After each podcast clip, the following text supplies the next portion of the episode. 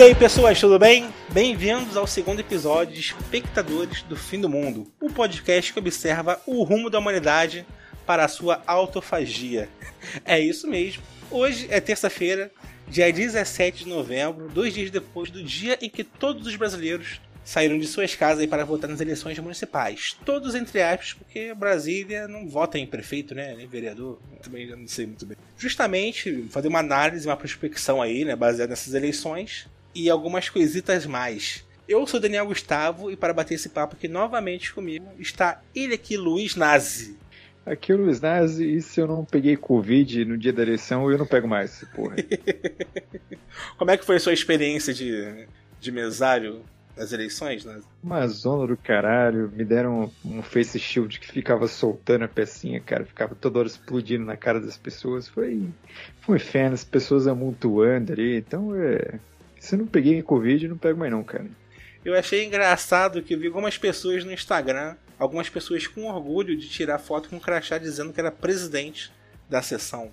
Eu achei isso bem curioso, a pessoa com orgulho disso. Enfim. Relação de poder, Daniel. Foucault explica isso aí. Micropoderes, né? Para algumas pessoas, é muita coisa. E também ele está de volta aqui, o excelentíssimo morador de Seropédica, Igor de Carvalho. Pô, virou, virou a minha minha marca, né? Ser morador daqui. Mas eu quero agradecer aí. quero agradecer a oportunidade de estar mais uma semana sobrevivendo. É, e agradecer também ao querido Barroso pelo, pela invenção desse aplicativo aí que tornou minha vida muito emocionante ontem. Pô, é Barroso o... é o melhor nome de ministro, né, cara? Ministro é... Barroso. É porque ah, o Barroso ele é o presidente do STF, ele que inventou essa porra desse caralho desse aplicativo aí que não, tu não consegue justificar merda nenhuma, tu não consegue fazer nada lá. Eu, eu só consegui justificar hoje, cara. Hoje o aplicativo tava funcionando, que acho que era muita gente acessando, né, cara? E tinha uns hackers ah, aí. É. E é, isso. Aí. Eu não votei, não justifiquei, eu tô, eu tô ciente que vou pagar a multa de 3 reais, tá bom.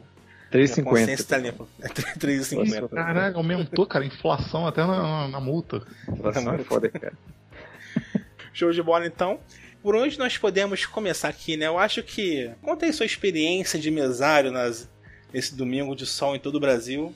Você lá tendo que trabalhar para a grande festa da democracia brasileira. Cara, a minha experiência de. Não é nem de mesário, cara, porque assim, o mesário ainda fica dentro das salinhas ali, né? Pertinho da urna ali, escutando aquele piliri gostoso, né? Aquele piliri que é uma delícia. Eu fiquei ali perto do portão, sabe, na entrada ali. Então eu, eu ficava ali olhando se a pessoa tava com máscara, eu tinha um caderninho. Porque assim, curiosamente, tinha pessoas que iam votar sem, sem documento nenhum. Aí o cara queria que eu descobrisse ali onde que era a sessão dele. Daí eu tinha que exercer todo o meu dom da paciência e falar, então, meu querido, se eu descobrir aqui a sua sessão, eles não vão te deixar votar porque você está sem um documento.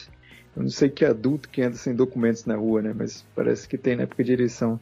E eu fiquei tratando essas pessoas aí, né? As pessoas meio falando, cuspir na minha cara. Então, aquela coisa bem saudável, sabe? Tocando. Saiu assim, na briga com quantos? Não, não, eu sou um cara tranquilo, cara. Então tinha um policial lá, então eu deixei o policial encarregado de atuar, autuar as pessoas, né? Mais sensato. Show de bola, cara. Como eu falei anteriormente, é muita gente aí postando foto de presidente de sessão e tudo mais, como se fosse uma grande, né? Um grande mérito. É uma pessoa ser importante para a sociedade ser presidente, né? Fiquei, eu achei isso, isso no meu Instagram, fiquei com vontade de falar nesse podcast aqui, né? Como dar pequenos poderes para pessoas podem, né? Inflar realmente seus egos. Mas enfim, né, cara, falando aí da eleição municipal, tivemos algumas novidades aí, novidades ruins, né? E, às vezes nem tanta novidade, né? Que a gente já estava esperando o pior possível. Mas tivemos algumas novidades boas, né? Até inclusive micro vitórias aí, né? É, eu acho que nós podemos aqui exaltar principalmente a ida do Boulos, né? Para o segundo turno em São Paulo. O Boulos, ele, ele surpreendeu. Eu vou dizer para você que ele surpreendeu, assim, porque o Boulos ele tinha uma visão assim do no povo paulistano, né? O povo da, da cidade de São Paulo mesmo, porque o povo da cidade de São Paulo até que que consegue enxergar assim um político progressista e votar, né? O interior de São Paulo, não. O interior de São Paulo é PSDB até o talo, né? PSL agora também. Mas o Boulos, ele, as pessoas tinham uma visão dele dele ser um político muito radical, né? porque aquela foto dele, dele no meio dos pneus queimados, sabe? Então as pessoas começaram a criticar, tipo, ah, ele é radical, não sei o quê. Sendo que é uma imagem que é maravilhosa, cara. Eu gostaria de colocar fogo no pneu junto com o Boulos, assim, ia, ia ser uma grande realização para mim. E ele fez toda essa campanha junto com a Erundina para tentar passar essa imagem aí de que ele é um bonachão, um cara que fala bem, participou muito bem das redes sociais, né? Teve lá o single, lá, uma música da, da Pisadinha, que, que pode ter ganhado aí vários eleitores ali na região do Brás, né, cara, que é um público aí que adora esse tipo de música aí. Então ele, ele fez uma eleição ali extremamente carismática e eu vejo ele chegou no segundo turno com uma diferença aí de 12 pontos percentuais, o que é muita coisa, mas eu, enxergo aí uma, uma habilidade política dele aí de ser capaz de reverter esse quadro. E agora ele tem o apoio do Ciro, né? O Ciro Gomes aí, é, parece que a, e o, a bancada do PDT aí meio que vão dar um apoio ao Boulos no segundo turno. Então vamos ver, cara. E se você parar para assistir um debate deles, né, esse último de, de segunda-feira da CNN, você vê que o Boulos ele é um político, apesar de nunca ter exercido um cargo executivo, você vê que ele fala com propriedade, é um cara que consegue falar muito bem. O, contrário do Covas, né? O Covas parece meio morto, cara. Será? Aquele, aquele tom monótono, sabe? Meio. Então, porque assim, é até difícil falar dele porque ele realmente está doente, né? Ele está tratando câncer ainda, né? mas, mas ele sempre foi meio sem carinha. ele sempre foi meio sem carisma, assim, meio dementador, sabe? Então, tá nessa pegada aí. Mas vamos ver. É, uma, é um. Pode ser que seja um ar aí de esperança, né? É, o Boulos é muito parecido com o que aconteceu com o Freixo no Rio de Janeiro em 2016, né? Que também conseguiu pro segundo turno, mas vamos ver como é que vai ficar. E pela conjuntura de São Paulo, assim, parece que o pessoal que teve bastante votação e não foi pro segundo turno acabar jogando esses votos pro Boulos, Boulos tem uma grande chance realmente. E ele realmente é um cara com uma boa retórica, né? Até mesmo na época da, da eleição presidencial, cara, ele me conquistou, eu vou. Eu, pra aquele discurso dele, cara. E assim, ele tem um, um quê de líder, né não, Igor? Ele tem assim, a retórica dele, a, a postura dele. Ele tem um, um quê assim, de um possível líder até da própria esquerda, né? É, cara, eu, eu, eu tento me ver fora desse espectro direita-esquerda. Porque eu não, não gosto de, de pensar assim. Mas de qualquer forma, quando o Boulos começa a falar, assim, aí você fica eu fico bem, bem, bem esquerda, assim, cara. O cara é, ele consegue agradar pensamento mais radical, ele, de esquerda radical, ele consegue ser culto na hora de falar também. Ou, ou seja, também agradando uma coisa mais, mais centro-esquerda, assim, né? Eu, acho que ele tem potencial grande, assim. É, ele, ele tá se vendendo agora meio como centro-esquerda mesmo. Ele meio que abriu mão desse discurso radical aí. Só que o, que é complicado para ele, cara, é que ele, ele tem que tirar 12 pontos de diferença. Aí o, o Márcio França teve 13 pontos percentuais. Márcio França é PSB, né? Que, que teoricamente seria um centro-esquerda aí, talvez metade migre pro Boulos, metade migre pro Covas, só que tem uns problemas como, por exemplo, o glorioso Mamãe Falei teve 9 quase 10%, sabe? E esses são, são bolsominions mesmo que não vão votar no Boulos de jeito nenhum. Né? Tirando que você tem também os 10% do russomano que também não vão votar no Boulos de jeito nenhum. Então, é, ele tem condições de vencer sim, ainda mais usando a retórica dele, mas é, eu ainda acho que é um pouco complicado, difícil. Cara, foi surpreendente essa, esse número de votos do Mamãe Falei, cara. Lembro que algumas projeções davam ele com 1% no começo das eleições, né? E com 10% foi surpreendente assim, bizarro, né? Como é que pode um cara desse ter 10% de voto em São Paulo? É só um indicador dos tempos, né? Tá, acho que tá na prateleira das bizarrices dessa eleição. Exatamente. Aqui, essas bizarrices rolaram no Brasil todo, né, cara? A gente, na verdade, tava esperando isso, né? Porém, tivemos alguns pontos assim que foram interessantes observar, né? Por exemplo, lá no Rio Grande do Sul, a Manuela Dávila também indo para o segundo turno, né? Tu vê assim, São Paulo e Rio Grande do Sul são dois grandes centros que estão ficando polarizados até nas urnas, né? E isso é bom porque, teoricamente, a esquerda, nas últimas, nas últimas eleições, nem isso teve, né? Esse poder de tentar chegar no segundo turno nessas praças. Em contrapartida, aqui no Rio, né, cara? Aqui o buraco é mais embaixo, né? Na capital do Rio aqui. Tivemos aí Crivella e Eduardo Paes indo pro segundo turno, né, cara? Os dois últimos prefeitos da cidade, um dos dois piores prefeitos. E como é bizarro como o Rio de Janeiro votou, né? Colocou dois lá para disputar novamente o cargo de prefeito, né, cara? Não sei qual dos dois foi pior, gente. Eu acho que é pra tirar uma melhor de três. A melhor de três, né? Pra ver quem é o pior. É, já tem. É, porque agora eu preciso ver quem é que bater. O Crivella é tão ruim que, que faz o Paz parecer bom.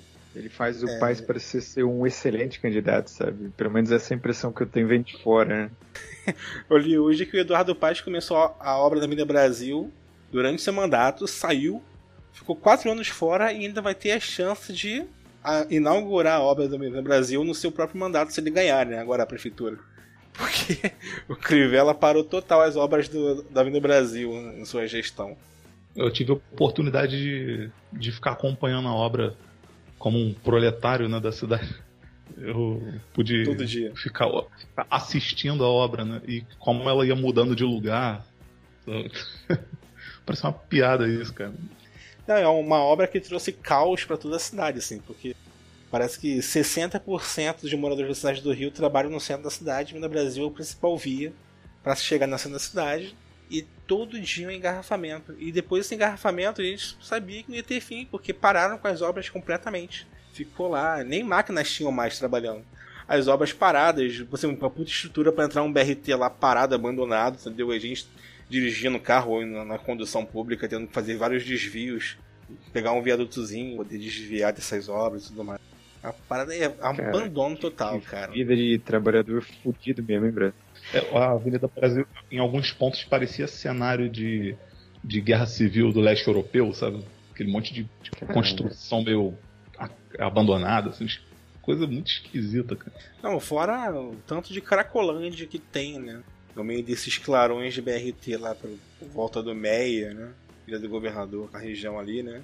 E assim, é uma coisa que tem acontecido no Rio de Janeiro por um tempo já, e tu vê que são dois prefeitos que têm zero propostas para lidar com isso. Tanto é que eles estiveram no governo agora, estiveram no poder, e nada fizeram. Eu acho que você está sendo injusto aí com, com o Crivella, que ele, ele colocou em ação um plano lá para lidar com isso, que foi embaixo de algum dos viadutos inacabados lá, ele colocou uma. Tipo uma. Ele fez uma piscininha de concreto e fincou um monte de pedra pontuda lá. mas, é, mas, isso é pra quê? Pra brincar de Mortal Kombat? Que, é, eu acho que ele queria. Ele queria dar fatality nos moradores de rua. Caralho, cara, o Crivella. A proposta é... dele. O Crivella é. Pior que esse, esse pessoal que é muito. que se elegeu com base no, no bolsonarismo, né? Na, na, questão do ódio. Essa, não sei se vocês têm essa mesma impressão, mas você olha na cara da pessoa assim, você vê que ela definha, né? É como se o lado negro da força sugasse né, a energia vital da pessoa, né? Que você olha a cara do Crivella assim, você vê que ele tá morto por dentro. Né? É, daqui a 50 anos ele ainda tá vivo, só que ele vai estar tá mais pálido assim, com a pele mais olheira. Assim. É tipo Palpatine. Vai se mantendo vivo na base do ódio. Sinistro, sabe? A base do ódio, né, cara? É a base do ódio mesmo. E com um discurso de amor, né? Isso que é o pior. Mas assim, no Rio de Janeiro nem tudo são pedras, né? Existe o ditado que nem tudo são flores, né? Que nem tudo são pedras. Porque, pelo menos, o vereador mais votado aqui no Rio de Janeiro foi o professor Tarcísio, né? Do PSOL. que é uma figura super interessante aqui. Isso já dava de favas contadas que o Carluxo seria o mais votado, né? Mesmo sendo vereador que não mora no Rio de Janeiro, né? Que está em Brasília. É o, o vereador federal, federal, né? De novo, cara, vocês, vocês faltam com respeito ao cargo mais importante da República, que é o de vereador federal, cara. vocês são o único estado a ter esse privilégio aí. O vereador é AD.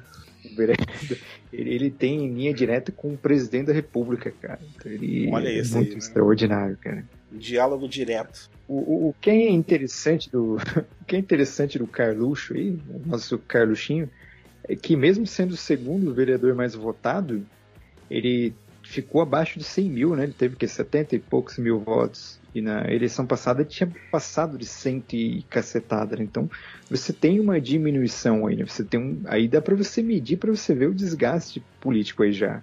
Já dá para ter uma ideia de que o Bolsonaro talvez possa chegar não tão forte assim para 2022. Né? Então, um forte indicador aí. É, exatamente, né? Ele ficou. Ele até ficou puto pelo segundo lugar, né? Ficou chateadíssimo lá, hashtag chateado. Ficou chateado. Carlos Bolsonaro. Ele deve ter feito até uns textos meio viajantes dele lá. Ah, As poesias é. lá maluco. Ele gosta de, de, poemas, né? Tipo, a escuridão das trevas, do, do orvalho da manhã, umas, umas paradas assim, né? Complicado mesmo. Verdade, cara. Mas só que mostra uma certa diminuição de influência do Bolsonaro. Não só por essa queda aí de votos do Bolsonaro, do Carlos Bolsonaro, né? Que ficou em segundo lugar, perdeu pro PSOL, perdeu pro Tarcísio Mota como o mais votado. Mas isso já verifica uma queda de realmente influência do Bolsonaro. E assim, não só pelo exemplo do Carluxo, mas também por outros candidatos em que o Bolsonaro apoiava ele apoiava. Ele fez uma listinha lá, divulgava no seu Facebook. Para prefeito, vote. Aí colocava em cada estado assim que ele tinha um coligado lá e, colocava, e colocava os nomes, né? E de, de vereadores também, dependendo do município. Só que praticamente todos esses para prefeito, nenhum deles foram eleitos no primeiro turno. Se não me engano, tem dois ou três que ainda podem ganhar pelo segundo. Mas que mostra aí que o seu. Ou o poder dele de influência diminuiu, ou ele está sendo incompetente de transmitir né, esse poder de influência para os outros. O Bolsonaro nunca foi um, um, grande articulador político, né? Tanto é que ele não conseguiu nem criar o partidinho dele que ele quer criar, que é a Aliança para o Brasil, né? Então eu acho que ele apostou numa popularidade que ele já não tem muito, porque a rejeição para ele né, nas capitais é muito grande. E, mas é estranho, né? Ele fazer propaganda eleitoral para vereador, né? Ele fez propaganda para Valdo Açaí, uma galera aí que, que acabou nem sendo eleita. Né? E agora que a gente viu que eh, as fake news elas ainda existem, mas a gente viu que o efeito da, de uma fake news hoje é, é menor, né? Você vê que a, o TSE ficou bem em cima. Então, mas ainda são, ainda são prejudiciais, né? Então eu acho que ele perdeu esse poder de barganha aí que ele sei lá, cara, ele, eu, eu, não, eu não consigo ver ele como um grande articulador, né? Ele, ele não consegue. Ele não consegue falar, sabe? Então é. É, cara. Complicado. É, essa, eu acho que a influência dele nas eleições de 2018 aconteceu de uma forma, não vou dizer espontânea, porque tem muita gente pensando e tramando por trás dele.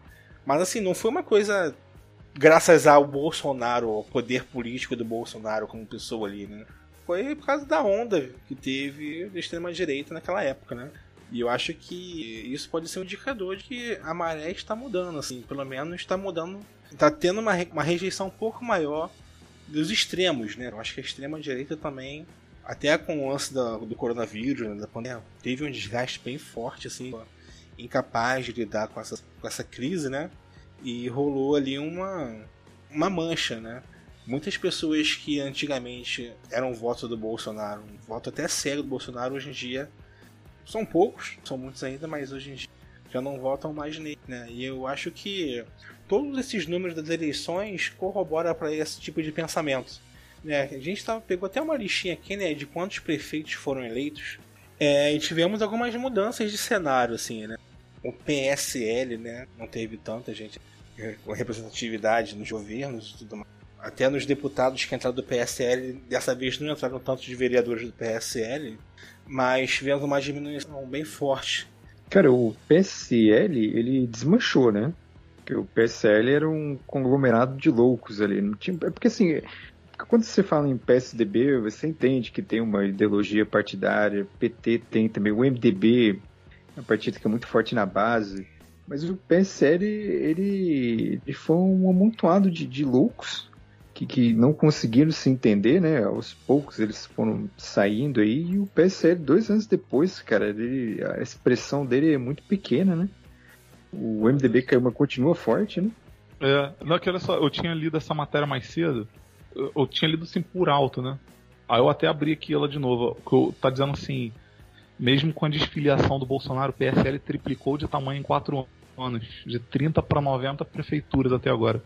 É, Aí tudo em prefeituras pequenas. Né?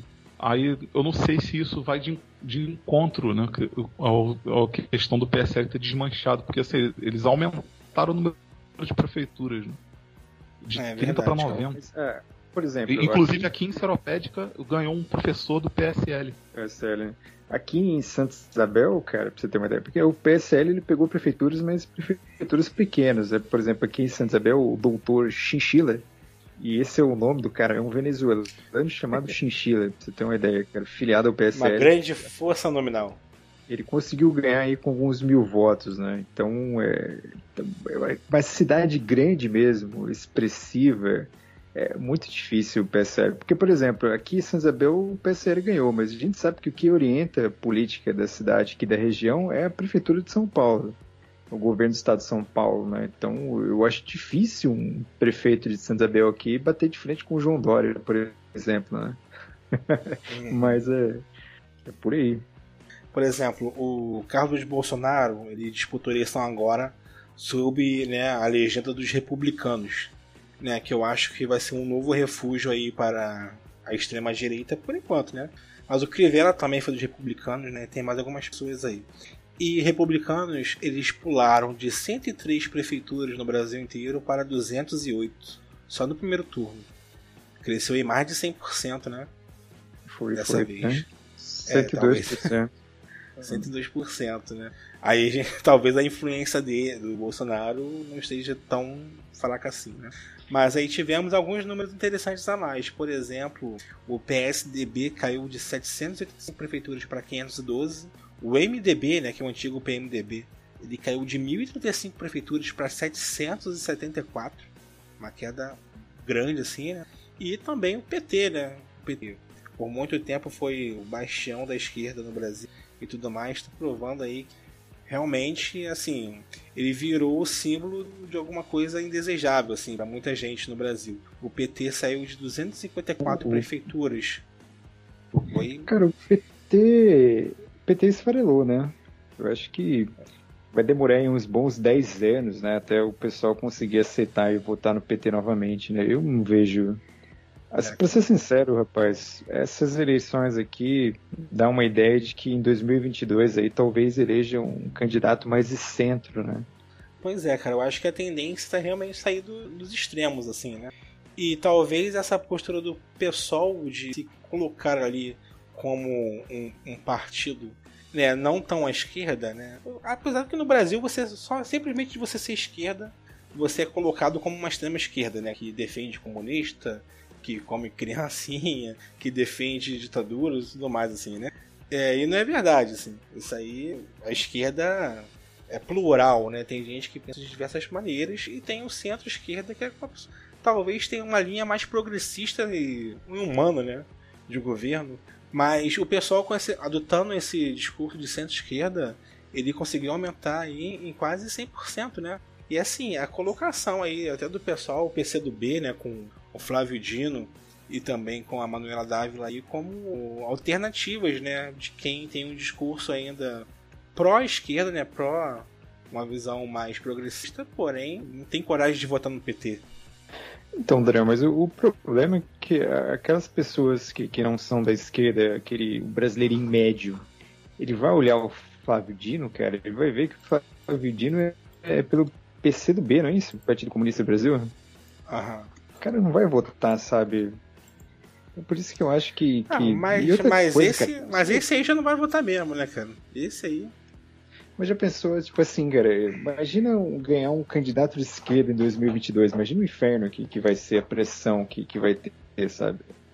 É, eu acho que a conjuntura não tá para isso, assim, já em 2022, mas acredito que possa estar tá nascendo novas lideranças, né, para substituir até o Lula, né, como a cara da esquerda, assim, né? A cara da esquerda porque o Lula tá uma, é uma figura já muito desgastada, assim, né? Apesar dos pesares. Tá tendo uma construção ali frágil ainda, mas tá tendo. Agora, se a gente for olhar para o centro realmente, né? Essa construção tá muito mais elaborada, né? E assim tu vê que teve um crescimento muito alto em partidos do centro, né? Como o PP, o DEM, né? E tudo mais assim. O centro, entre aspas, né? PSB também. PSB, né? Dá pra pensar assim que, se a gente for botar dessa forma, o centro-direita é, tá legal, o centro-esquerda tá, tá mal. Acho que deu para tirar essa. essa... Tô falando sim, em, sim. em, números, né? Não, sim. É que esses partidos de centro aí, por exemplo, o Bolsonaro ele, ele tá com o centrão agora, né? Mas a gente sabe que o centrão ele pode mudar de, de opinião a qualquer momento, né? A Dilma tinha o apoio de centrão também até ela tomar um impeachment. Então é. Mas assim, tudo indica que, que quem vai ganhar 2022 aí é um candidato do centro, né? Porque a gente sabe que a propaganda de, de eleições presidenciais são feitas no, nas, nos municípios, né? Então acho que isso tem um, tem um peso muito grande. E o presidente da República nem partido tem, né? Ele é um ser sem partido. Como é que pode, né? É uma entidade. É uma entidade do mal. É, ele pode ir para onde o vento for soprar mais favorável né, na hora da eleição. Mas. E esse centro aí, cara, tá surgindo uma liderança aí, né, cara? Essa grande dobradinha que até comentamos no episódio, né? Sérgio Moro com o Luciano Huck, que inclusive já recebeu um ah, tapa na cara aqui do, do Paulo Coelho, né? Paulo Coelho foi o primeiro, né? Deu um tapa na cara. Ele falou que gostava bastante do Luciano Huck, mas se quiser fazer essa dobradinha com o Sérgio Moro, ele vai fazer de tudo para que essa dobradinha não ganhe. O Paulo Coelho aí, voz da sabedoria. Grande Paul é, Rabbit. Vai ser difícil, cara, porque quem que vai se candidatar em 2022? Você vai ter o Bolsonaro, o PT provavelmente vai querer lançar um candidato. Eu não consigo enxergar uma esquerda unida, será, por exemplo, em cima do Fábio, Flávio Dino, né? Então vai ter o Moro que vai se candidatar, né? Isso é vontade dele mesmo. Porque a situação é, é precária mesmo no Brasil, hein? Sabe que vai polarizar entre os dois, né? Entre o Bolsonaro e o Moro, né? O Moro que votou no Bolsonaro na última eleição e fez parte do seu próprio governo. Não, não, eu falei que o Moro ele não só votou no Bolsonaro, como ele prendeu o concorrente. Aí é um apoio, hein? Esse, esse é o maior apoio político da, da história do, do, Brasil aí. Pô, cara, eu queria ter, eu queria ter um, queria ter um padrinho assim, cara. Grande brother. É a cara de pau depois de sair do magistrado para entrar na carreira política, né? Ah, mas aí, pô, tu largar magistrado tranquilo também, que ser juiz é um negócio que é muito muito ruim, Não né? paga, nem paga bem direito, pô. O cara largou o cargo porque. Que... Só um cargo vitalício. Foi, foi sarcasmo. Eu, eu, foi sarcasmo, eu juro por Deus. Teve uma. Sobre aquele negócio de. De como é que seria a esquerda na próxima eleição. Vocês viram no Roda Viva, de um, uns dias atrás aí, que foi João Santana, ele era alguma parada do PT, que eu, eu nunca tinha ouvido falar desse cara, pra falar a verdade. Ah, ele era o Mas ele falou uma parada ah, ele que era um marqueteiro, cara. Isso. Então sabia que eu conhecia esse nome. Eu, eu, eu também confundia muito com o Joel Santana. é, mas é que ele falou uma parada assim que tinha que vir o Ciro e o Lula como vice. E aí seria uma chapa sinistra, assim. É, eu fiquei, eu fiquei, sabe, pensando nessa possibilidade, assim. Eu acho que eu, eu não, não vejo o Lula cedendo essa parada de jeito nenhum, sabe? É, também não. Não, nem o Ciro, né? O Ciro, é um não, o Ciro não queria nem declarar apoio ao PT nas últimas eleições aí presidenciais, pro Haddad. Né? Então, mas, ah, o, mas assim, uma chapa Ciro e Lula com o Ciro a presidente, o Ciro topa. Agora ele, seu Também vice, o, Ciro, o Ciro é sinistro, cara. Ele é raposão da política, né? Ele, é, é ele foi contra o Lula por causa do antipetismo, né? Já pensando na próxima. É. Inclusive, eu acho que pra, pra esquerda, assim, seria melhor focar no Ciro mesmo, assim. Uh, minha opinião. Assim. Cara, o lance é que, que existem várias vertentes da esquerda que, assim, batem um pé, assim, não querem sujar o seu, os seus princípios, o que acaba fazendo com que não se unam, né, para um bem, uma causa comum, assim, né? E depois vendo o que dá. depois que eleger alguém, vendo o que dá, depois disso a gente reparte aqui os espólios, né, tudo mais assim. É, é como se depois do, de a eleição ganha por uma esquerda, o, o capeta não viesse exigir todos os cargos possíveis. Assim, e... e você acabasse com um governo totalmente é, entregue, né? E loteado, né, cara? É.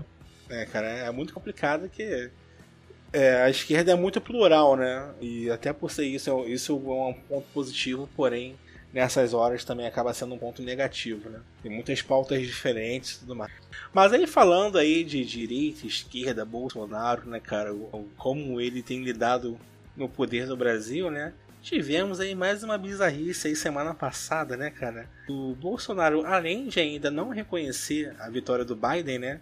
Tanto é que o Trump também não reconheceu ainda, inclusive mandou um tweet ontem, no dia 16, dizendo que ele ganhou a eleição. Né? Pelo menos no tweet o Trump está mantendo esse discurso. O Bolsonaro, além de não mencionar o Biden pelo nome, ele chamou o Biden para guerra. Não é isso? Enquanto quando acaba a saliva, o que resta é a pólvora. Isso, ele falou isso se referindo aos possíveis embargos comerciais de um governo Biden, né? Porque a gente sabe que o Biden vai fazer pressão no Brasil e principalmente pela questão ambiental. Então o Bolsonaro ele, ele ameaçou com pólvora os Estados Unidos. A gente pode falar que o Bolsonaro foi ousado ou ele foi um, um imbecil? A gente tem essas duas opções aí, cara. Qual que seria a, a mais correta? Eu acho que o, o, o Biden agora deve estar se sentindo é, muito intimidado e ele deve até de repente, fazer até uma renúncia nos próximos dias. ah, é, cara, pode isso. Cara, uma coisa é assim, você tentar manter o Brasil soberano de suas próprias terras, né? A questão ambiental do Brasil é do Brasil, entendeu? A discussão tem que ser feita aqui, as decisões têm que ser tomadas daqui, né? Mas não é realmente muito inteligente dar uma declaração dessa, né, a um presidente da maior potência do mundo e que acabou de ser eleito e que vê o Bolsonaro como um grande algoz, né? Por, até pelo Bolsonaro ser um super lambe-bolas do Trump, né? É, o Bolsonaro chamou pro pau os americanos, né? a verdade é essa mesmo. E, mas assim, essa declaração dele foi tão. que o Bolsonaro é um ser muito impulsivo. Às vezes ele. Às vezes não, né? Muitas vezes ele fala sem pensar. Mas assim, o, o que rola agora, depois dessa, declara dessa declaração, é que os militares eles ficaram chateadinhos né, com, com o Bolsonaro, porque memes para todos os lados, né, desmoralizando as forças armadas brasileiras, né, mostrando lá ah, que o, a tropa brasileira chegou né, no Central Park, mostra o pessoal do exército pintando meio fio de branco, sabe? então é, foi uma coisa assim que incomodou muitos militares, né, e até aquele general Puyol no dia seguinte ele já deu uma declaração falando que o exército é partidário, né, que não entra política no exército e etc. Então, é, assim, não que os militares vão romper com Bolsonaro, né, mas você tem ali uma. Parece que eles estão começando a entrar em sintonias diferentes, sabe? Até você vê isso até pela fala do Mourão, né? O comandante lá do exército ele fez uma. uma, uma ele colocou, se colocou de uma forma protocolar, assim, né? Tirou o exército dessa. Né? Até porque eu acho que ele tá pouco preocupado assim com o 7x1 que viria. Porra, cara, pensou? Ia ser... E, e esse um que ia ser a favor seria em meio fio pintado, mano. Que só em... uma pedra, uma pedra árvore pintada com cal, né? Você... Cara, e assim, se você fosse requisitado para lutar uma, uma guerra dessa, NASA, uma é. guerra proclamada pelo seu atual presidente aí, que você morre de amores. Só que não. Você ter, você iria. Qual, qual o jeito que você daria aí para poder Tu ia lutar essa guerra? Assim, cara, particularmente assim, eu acho que os Estados Unidos, eu acho que é um império que, que teria que ter um fim, né? Um fim bem lento e gradual.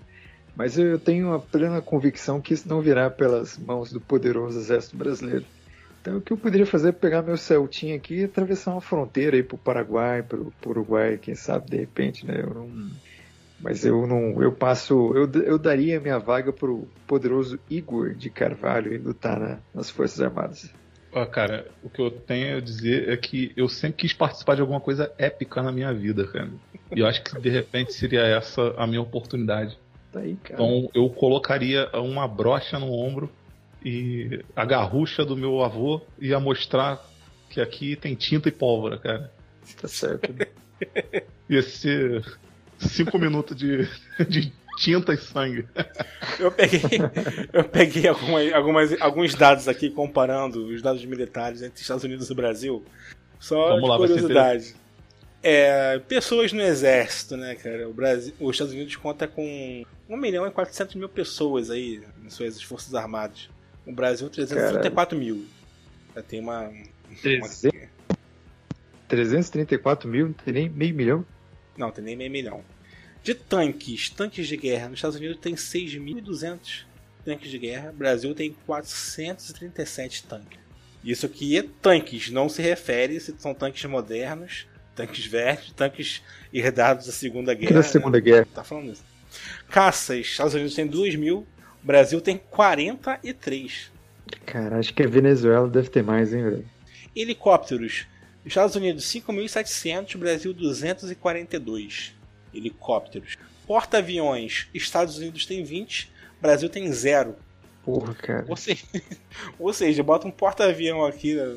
Um porta-avião no Rio de Janeiro, um em Santos e um em Salvador. Você já, já acabou com o Brasil, já, cara. Acabou. Destruiu o Brasil.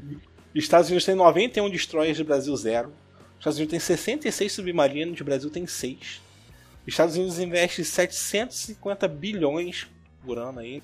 O Brasil investe 27 bilhões apenas no exército. Porém, em meio fios pintados, Estados Unidos tem zero, o Brasil tem 90 mil quilômetros de meio fios pintados. E mato, é e mato cortado por hora, os Estados Unidos aí também tem zero, e no Brasil tem 100 toneladas de mato cortado por hora. Olha aí, Brasil também é, o exército brasileiro é um exército que urbaniza o país. Ó. Tira mato, pinta meio fio, pinta árvore. Então é, eu só vi vantagem no Brasil aqui, cara. Eu acho que é possível. Eu acho que é possível. Uma Olimpíada aí do Faustão, de repente o Brasil tem algum tipo de chance. Eu, te, eu tenho uma, uma sugestão aqui pra gente. De repente a gente podia abrir uma enquete aqui pra gente ser pioneiro e, e já dar o nome dessa guerra que vai aparecer aí, cara. Porque na história a gente tem isso, né? Tem que ser uma coisa marcante. Então tem Guerra tipo dos 100 Guerra dos 100 anos. Isso, exatamente. A gente falou com o Zé mesmo. Aí Guerra a gente pode rodas. ter Guerra das Brochas, de repente. É, Batalha das Garruchas. A gente faz um, uma votação. Teve, teve um historiador aí que ele já batizou como a Guerra dos 30 Minutos. Então é. Guerra dos 30 minutos. É, é aquele negócio. É, é tinta e sangue, e ambos do nosso lado, né?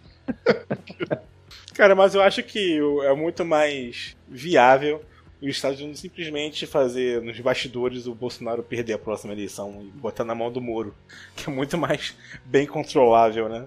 Até, Até dá muito dá muito mais jogo, né, para eles. O, o, Biden, inclusive, ele é chegado na, em espionagem, essas paradas. Aí. Ah, o Biden junto com o Obama ali é chegado no golpe, hein, cara. Mas é aquele é. golpe leve, aquele golpe ali tranquilo que você nem vê ele chegando. Por isso, que, por isso que eu acho eles maneiros, né? cara. Eles são, eles são um tipo de vilão muito mais elegante né, do que o Trump. Eles são aqueles vilões soft power.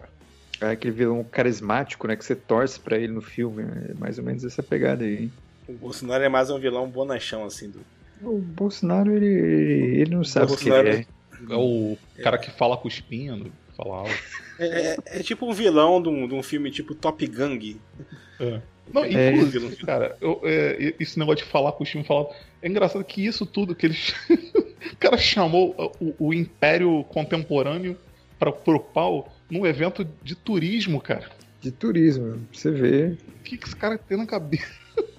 é um cara descontrolado, né? Eu, eu, imagino que deve ser muito, muito difícil ser um integrante da família Bolsonaro aguentar aquele senhor, hein? Que olha. É por isso que assim, o negócio deve ser tão é, enlouquecedor que você acaba é, indo pro lado dele, né? Acho que eu fico até com pena do, dos filhos ali. Mentira. É tipo um cutulo, né? Ele vai diminuindo a sanidade das pessoas, né? A pessoa vai ficando. Até o momento que você vira o cultista, né? É, então, mas eu acho que é capaz aí que o Michel Temer assuma aí o governo aí até 2022, hein? Que o Temer, ele é um cara que ele é articulado também, ele gosta de golpe. Então ele pode estar tá tramando aí nesse exato cara, momento um golpe. É o representante cara. da elite do atraso. É. Mas é um vilão clássico, o Temer. Não, é, um jeitão. O Temer é vilão anticristo, assim. Cara de Drácula. cara de Drácula. Mas é isso então, né, gente? Então, ah não, não, pra falar aqui pra notícia aqui do, do Paulo Cogos, que eu vi aqui, só que eu, eu não chequei a fonte ainda pra ver se é verdade, mas parece que o Paulinho Cogos, o, o Virgem, o moço que está se poupando para a mulher ideal, o ANCAP, ele decretou apoio ao Boulos. Só Olha que, aí. repito aí, não sei se isso é verdade, né? Mas eu, eu vou conferir aqui com os meus informantes. Isso traria mais voto ou menos votos? Não faço ideia, né? Há de se ver ainda.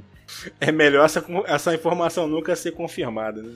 O cara é anarcocapitalista e o cara é virgem ainda, Daniel. O cara consegue sabe? Ele consegue ali resumir ali, grandes estereótipos ao redor dele. Cap não dá para não consigo nem comentar, cara. Isso aí... Então, mas assim, todo ANCAP ele é cabaço, né? Por, por natureza, né? Então. Acho que para ser ANCAP você, você obrigatoriamente tem que, ser, tem que ter zero experiência de vida, é requisito. por aí mesmo. Você é feito ANCAP à base de videogame e. Coca-Cola. Masturbação. Então, com essa notícia super desanimadora, estamos encerrando aqui mais um Espectadores do Fim do Mundo, né? Se você ainda não assinou o nosso feed aí nos principais agregadores como Spotify, Deezer, é, Google Podcast, você pode nos achar agora aí, tá? Espectadores do Fim procura aí nos assinar ou também nos escutar lá pelo, pelo site Tarja Nerd também. Você pode acessar lá podcast do site Tarja Nerd. Ah, Daniel, a gente esqueceu da pergunta, cara. Pergunta que, que move a existência desse cast aqui. Com as eleições municipais, o mundo está mais próximo ou mais longe do fim do mundo? Próximo. Eu acho que adiantou aí uns quatro dias aí, cara a gente, como ávidos espectadores aí desse momento do fim do mundo aí, podemos já ficar, né, botando nossas barbas de molho, ainda mais de molho, que parece que o eu ainda dobro a aposta, cara. Eu já tô quase que ao invés de espectador do fim do mundo, virando um torcedor do fim do mundo. Torcedor do fim do mundo. Então, o fim do mundo tá um, um pouquinho mais perto, então, cara. É, se vocês quiserem, a gente pode rachar um, um, jogo de camisas do fim do mundo. Aí, cara, assim, ainda mais com o Bolsonaro chamando os Estados Unidos pro pau, assim, talvez não seja o fim do mundo, mas seja o fim do Brasil, né? Exatamente, cara. Acho que é o fim do nosso mundo, né? É, é, o fim do nosso mundo aí. Né? Enfim, então é isso, galera. Então a gente se vê novamente aí terça-feira que vem. E mais um papo aí sobre os caminhos da humanidade para o fim do mundo. Grande abraço.